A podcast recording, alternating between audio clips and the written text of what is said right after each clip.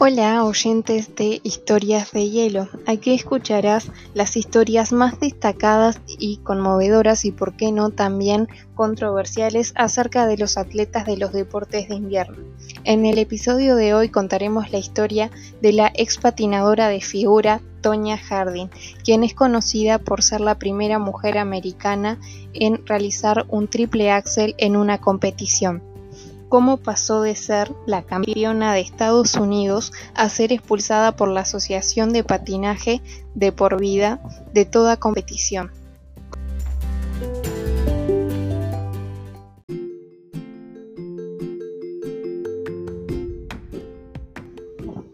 Para los que no la conocen, Toña Jardín fue una patinadora de figura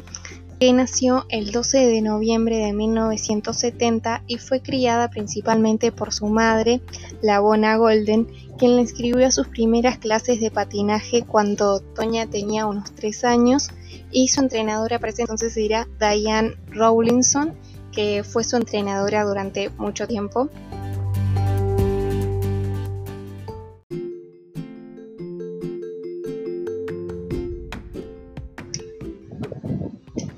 El contexto económico y social en el que nació Toña iban a incidir en su recorrido por el patinaje de figura.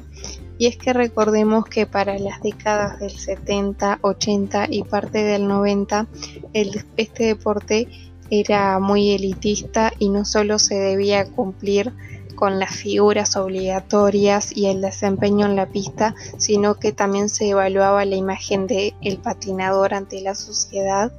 Y la, y la imagen que daba Toña no era la de una típica patinadora americana y eso no gustaba mucho a los jueces. Y además Toña tenía eh, ciertas dificultades en el desempeño de las figuras obligatorias que consistía en dibujar figuras sobre el hielo con el filo de la cuchilla del patín. Para esto se precisaba un entrenamiento de varias horas.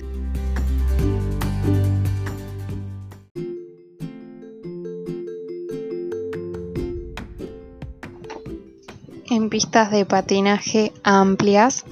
que no era fácil acceder ya que eran muy caras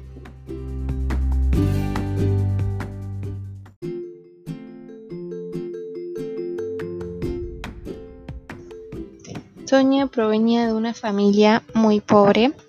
Su padre cazaba y pescaba para sobrevivir y su madre tomaba muchos turnos en una cafetería local para poder pagar las clases de patinaje y además confeccionaba los trajes para las competencias de Toña. Aún así, su entorno familiar era muy difícil, ya que su madre desde que Toña era muy pequeña abusaba psicológica y físicamente de ella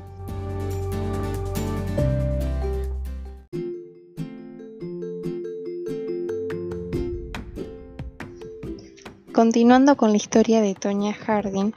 en 1985 dejó la secundaria para dedicarse a tiempo completo al patinaje.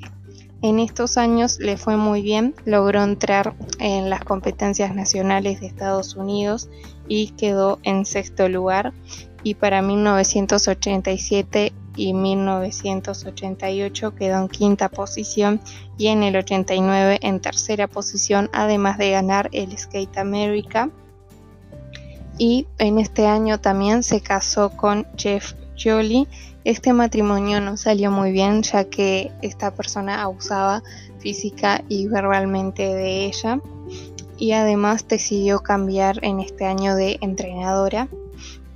y en 1991, a pesar de todo, decidió sorprender a los jueces y ir a otro nivel para así poder clasificar a las Olimpiadas y de este modo se convirtió en la primera mujer americana en realizar un triple axel en una competición.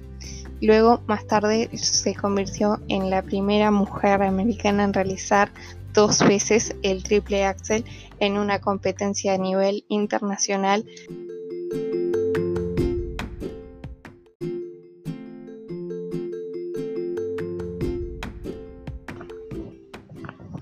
En esa oportunidad se llevó el segundo puesto y más tarde conseguiría el campeonato nacional convirtiéndose en la campeona de América. Luego de esto ella se divorcia de su marido Jeff y también con el cambio de entrenadora y todo eso inicia la nueva temporada pero no le va muy bien después del campeonato mundial y no consiguió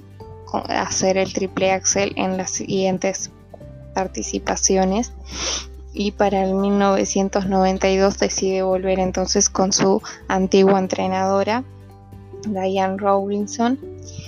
y aún así seguía teniendo ciertas dificultades con sus puntajes entonces ella tiene una charla directa con los jueces y estos le dijeron que nunca se trató simplemente del patinaje, sino que ella debía dar una imagen al público de una típica familia americana y ella no la tenía. Por tal motivo ella decide volver con su marido para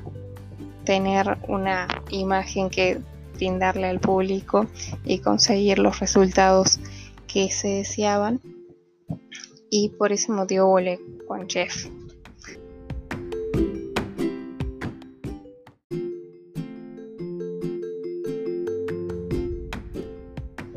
Para 1994, todos los patinadores se encontraban entrenando para poder llegar a clasificar a las Olimpiadas y ser parte del equipo olímpico de sus respectivos países y una de ellas era Tonya Harding y también una de sus rivales Nancy Kerrigan y ante esta rivalidad el ex esposo de Tonya, Jeff, decide tratar de eliminar a la competencia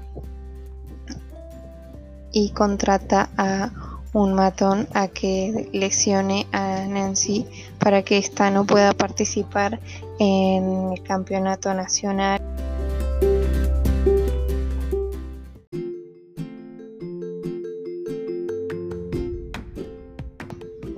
ni en las Olimpiadas.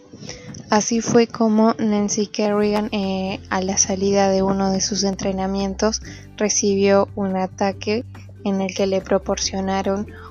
unos varios golpes en las rodillas con un bat de béisbol eh, y parecía que se había mm, lesionado la rodilla y no pudo participar de este modo en el campeonato nacional, pero sí logró recuperarse para el las Olimpiadas en las que más tarde conseguiría una medalla de plata.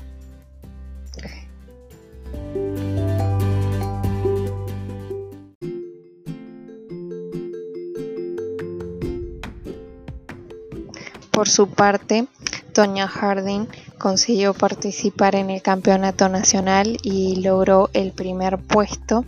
y además clasificó para estar en el equipo olímpico.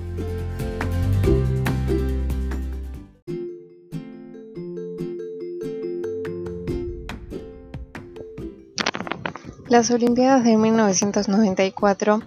de Noruega para Tonya Harding no resultaron bien, ya que tuvo problemas técnicos con su bota y tuvo que reiniciar su programa corto. Además, su resultado final no fue bueno, eh, quedó en la octava posición y su rival Nancy Carrigan obtuvo la medalla de plata en el segundo puesto.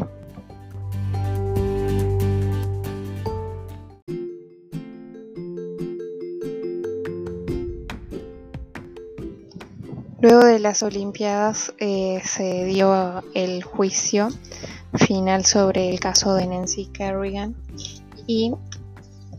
dieron como culpable a Jeff, quien estuvo en prisión, al igual que eh, la persona que realizó el ataque. Y Nancy Kerrigan le dieron tres años de libertad condicional, 500 horas de servicio comunitario y además una multa de 100 mil dólares y la Asociación de Patinaje Artístico de Estados Unidos la expulsó de toda actividad de patinaje artístico a nivel competitivo.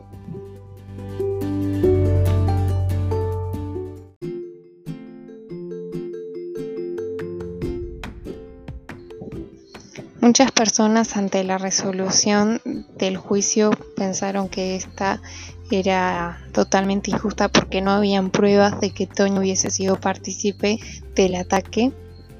La verdad es que al final de cuentas Tonya Harding suicida por todo el escándalo que se armó en torno a este ataque y no por su gran talento en la pista de hielo.